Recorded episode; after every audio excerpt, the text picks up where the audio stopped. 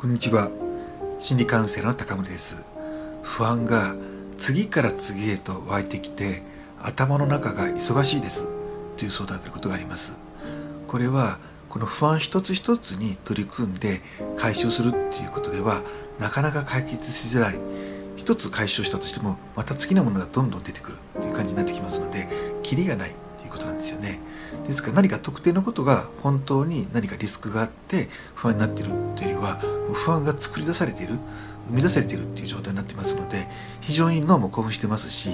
ここはあの心の力を使ってこれを楽にするっていうのはかなり難しい状態ではないかなというふうに思うんですね。強いて言えば何か別のことに集中するフォーカスするっていうことをやると多少楽になるっていうことはあると思いますただこれも限界がありますね本格的にこの辺を楽にするには体を使って不安を鎮めるっていうやり方を見つけていくってことが必要ですよね。それもありきたりの深呼吸をするですとか呼吸をフォーカスするっていうだけではちょっとこれだけの不安という場合にはなかなか難しいと思いますね。どうしても厳しい時にはまずあのメンタルクリニックで不安を鎮める薬っていうのを一時的に使うっていうのも必要かもしれませんし、まあ、本格的には体を活用して不安自体を鎮めるっていうやり方こういったものを見つけていくっていうことが非常に有用ではないかなというふうに思います。以上ご参考になれば幸いです。最後までご覧いただきありがとうございました。